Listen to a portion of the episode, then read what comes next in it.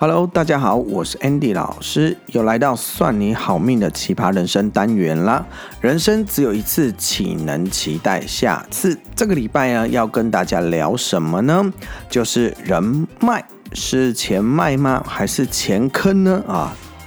讲到人脉这件事呢，我相信呢，大家都有聊不完的话题。好，所以我们先来五个问题整理一下，你是否拥有健康人脉关系？来，第一题，你觉得人脉一定可以带来财富吗？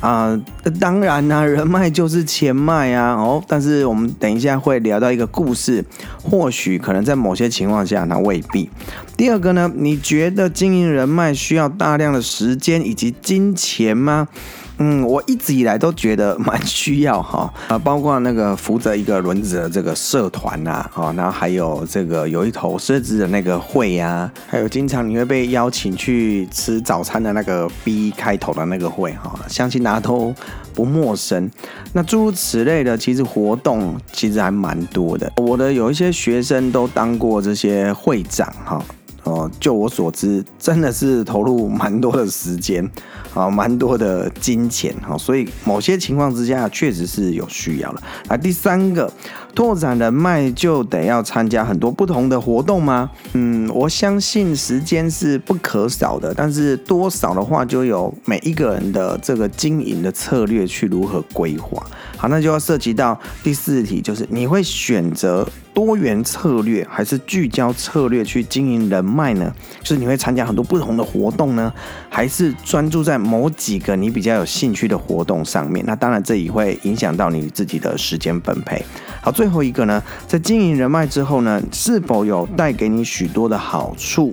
啊？其实会一直不断经营下去的朋友。当然一定会觉得有一些，不管是在专业上、经验上，或者是商务上面有一些收获。但不会演的讲哦，其实还有更多的人，他其实付出了时间以及金钱之后，并没有得到他心里所预想的这个期待哈。那其实这样类型的人，坦白说也是蛮多的。为什么付出了这么多的时间，或者是精神，甚至金钱，并没有得到想要的目的呢？我经常发现呢，有两种人会大谈人脉等于钱脉这一句老话哈。当然，一种就是业务啊，另外一种就是可能是老板或者是中高阶的经理了。所以你会发现，各个大大小小的商业型的社团啊、交流会、读书会，哈，甚至是论坛、讲座或课程里面，我们最常见到就是这这两群人，真的比较少会看到那种很多工程师有没有？公务员哈、老师哈、银行行员。好，或者是会计、稽核这一类的人，好，会比较少一点，因为毕竟他们是属于比较静态的工作，所以有一些呃比较偏静态工作的这学员，有时候真的都会来问我说：“老师，这个人脉真的等于钱脉吗？”好，那我们呢又不是业务啊，也不是老板呢，那建立人脉对我们来而言有好处吗？可能能加薪吗？或是大家最常问的就是，那这样可不可以有机会就被挖角啊？那还有一种问法就是，啊，人脉是不是就一直交朋友，一直交朋友，一直交朋友，然后到处去参加了很多的活动？那他们都会跟我讲说，他们真的很不喜欢跟陌生人打交道。好，那我相信在性格方面来讲，就是 S 跟 C 型的。其实我以前。就是这种类型的。啊，我真的很不太喜欢去跟陌生人打交道，然后也也有一些社交的障碍以及恐惧，所以在进入这个教育训练界之前，我是癌症医学研究人员，你知道都不用面对人。哦，只要面对癌细胞。啊，每天只要这个做实验就好，我觉得那个工作太棒了。哈，就完全不用去跟人就互动。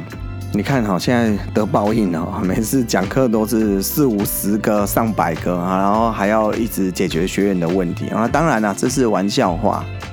另外呢，会再继续深入问这个人脉问题的，就是那种会讲啊，我只是一个工程师啊，要去参加这个商务社团啊，啊，会认识大老板吗？好，因为如如果有认识的话，就我有可能会被挖角吗？好，那最近这两三年我去进修 EMBA，就会真的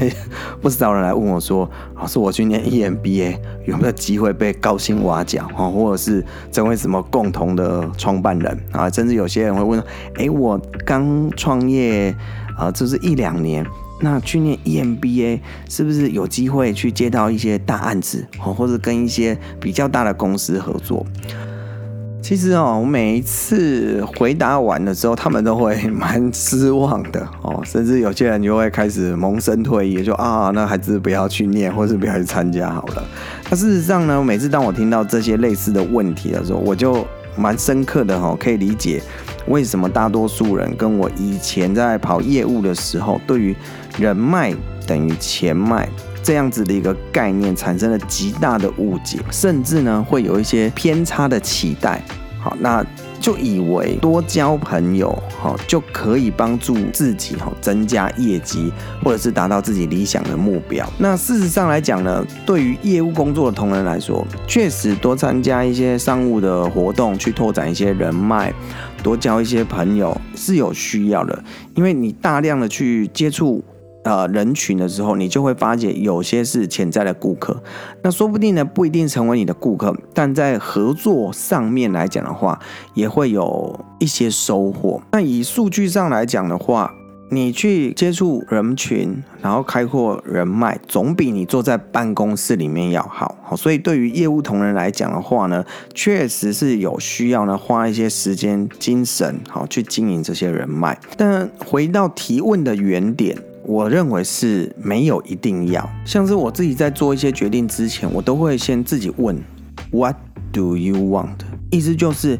你究竟你的目的是什么？如果呢，你今天是觉得一份安稳、稳定的工作以及生活，那真的不需要花时间跟心思去拓展人脉。如果你是一个很重视，就是跟呃家人还有跟孩子互动时间占比比较高的话，那我也觉得你不需要花时间去拓展你的人脉，因为事实上呢，去拓展人脉它是需要花时间跟精神。甚至如果呢，你太过于去拓展人脉的时候，有时候会影响你的工作以及你的生活。好，那我这边就分享两个好真实的案例。第一个呢，就是一个饭店的小主管，他很认同这种人脉等于钱脉的这种观念，所以他参加了非常多的商务的会，哈，包括什么读书会啊，还有运动型的社团，甚至还有去大学去进修这个在职学分班。那就我跟他聊过完之后，他说除了每周的两天的早上，好 六点半要商务交流会那种早餐会，我要起个大早以外，然后礼拜一还有慢跑的社团，好，那礼拜二要去参加学分班，然后礼拜三呢还有读书会，然后礼拜四呢就有一些商务的社团，那甚至呢到六日的时候会有一些校友会的活动、论坛、讲座、课程，哇，几乎他下班。搬完之后的时间都排得满满的。那这个小主管呢，他希望可以从中认识到更多不同行业的精英。好，那事实上呢，他内心是有更期望哈，有一天能够被高薪挖角。不过这个目标呢，截至最近我发现好像还是没有实现。除此之外呢，在这一段时间里面，他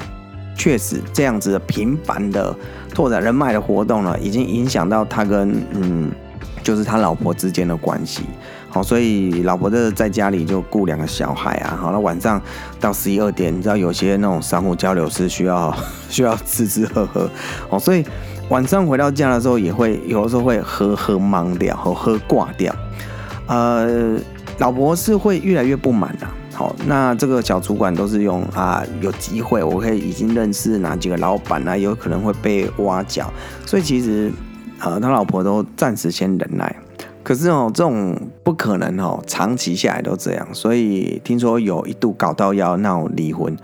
不仅呢把家里人关系弄得不太好以外哈，那事实上呢，太多的社团的活动哦，都已经把这小主管搞到什么精疲力尽，所以上班有的时候还会精神不济或是分神，甚至呢连他的主管啊、经理啊都劝他要脚踏实地。好，不要去玩那些什么有钱人的游戏。毕竟呢，你你今天当上一个会或者是社团的干部，你就是干嘛？要出钱，就是要出力。好，所以这个做太多的时候，反而会影响到你自己的本业。那另外一个故事就是，有一间广告公司的创意总监，他其实一个就是早起的会都没有参加。那因为有时候他的工作确实会必须要加班比较晚一点，好，那他也不想牺牲他的睡眠的时间，因为这样反而会影响白天工作的那种专注力以及精神。那当然呢，他也是有花时间去做拓展人脉，只是呢，他只参加一个自己喜欢的羽毛球社，还有一个读书会啊，以及一些校友会零星的活动。那除了年度的大型的餐会或活动以外，大部分的一些应酬啦及娱乐类型的活动啊，他几乎是鲜少参加。但是呢，他却额外的替公司接到一些案子，陆陆续续大概有超过几百万。我会刚刚在前面讲说“额外”这两个字，是因为呢，其实创意总监这个工作基本上是不需要去外面跑业务的，哦，因为做广告有广告 AE，他们会去跑。那总监呢，就是总是站在那边监督别人嘛，好，所以其实他事实上是不需要为了什么业绩，好，或者是被什么高薪挖角这样子的目的去参加这些拓展人脉的活动。那事实上呢，他也是有目的，只是他的目的比较健康诶。他认为呢，他去参加这些活动，去开拓眼界，好，去接触除了他自己产业以外不同人的思维、想法、逻辑，还有他的其他没有碰触到的一些东西，或者是专业知识。以及他去抱持这种心态去做学习，哈，以及成长。那对他而言，额外接到这些案子只是附加的价值而已。所以我就觉得这位创意总监，哈，对于人脉等于钱脉的观念就比较健康一点。啊，就是他觉得经营人脉不是抱着只对自己好的目的去经营，或是抱着一个比较实际好或者是具体的目标去经营。他通常都是带着一种我们必须互相帮助，以及对我自己是否有学习成长的心态。而他呢，不会把大部分的时间花在应酬或者是吃喝上面，他反而是选择这样利用自身的专业去帮助社团的人，像是帮社团的活动的一些文宣。做美编哦，因为他是创意总监，所以做把它做成有质感的宣传的海报或者是短影片，好帮助这些社团在重要大型的活动上面就觉得，哎呦哇，有跟以往展现不同的那种面貌。那这个时候呢，人家也会看到他的专业。另外就是在羽球社的时候呢，他通常都会帮一些新进的社员啊，去挑选合适的球拍啊。还有有机会就教他们如何打球啊，赶快融入这样社团啊。好，那对于这个读书会来讲的话，他都会呢去跟大家分享好最近流行的好书啊，甚至经常解答群里面的问题啊。所以对他的观念来讲，他认为对于人脉的经营就是那种长期持有哦股票哦或者是基金的概念，而不是那种炒短线。我对他这样子经营的想法是蛮认同的。从他的身上以及我自己这么多年在经营人脉的经验里面，我发现有两个重点。好，第一个就是要选对团体。好，选对团体其实蛮重要的。我经常会讲一句话，就是跟着千万赚百万，跟着百万赚十万，跟着乞丐你会要饭。所以你待在的那个团体里面是相当的重要。你跟精英在一起的时候，你的思维就会比较偏向精英。好，所以我也经常跟很多的朋友分享。而这两年我去念 EMBA 的时候，其实我学到最多的可能不是管理知识，因为十几年我们在业界里面，对于管理学的知识、行销的一些概念，都会花很多时间去研究。那相对的而言，我学到最多的其实是在这些成功的人士上面，高阶主管、创业者、老板，他们在做事方面的思维，还有遇到问题的时候，他是怎么样去解决的，他的格局在哪里？然而，假使你今天跟着团队，那可能就是业务类型的话，那你会发现你的思维会比较业务的导向。哦，可能在整体的策略面，或者是在格局或者高度上面，可能呢这就会比较薄弱一点。那当然呢，我也不是强调说一定要去参加 EMBA 这样的课程，因为呢，坦白讲，也是有蛮多的人从 EMBA 离开之后，他是没带走任何东西的。啊另外一个重点就是呢，要用帮助他的人的心态，就是利他的心态。如果呢你在社团经营、人脉经营的时候，你一直不断的有利己的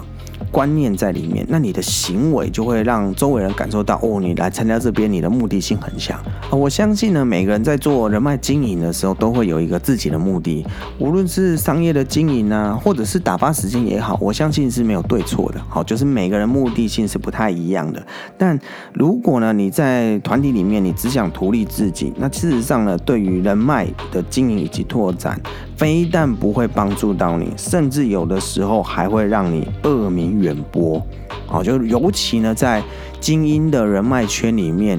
你个人的风评还有你的评价是很重要的，因为在精英圈里面的人脉。呃，每一个人的讲话都是举足轻重。好，假使呢，你被精英群的人脉呢贴了一个标签的时候，在未来你要撕掉，其实是有比较困难一点，几乎可以说是赔了夫人又折兵了。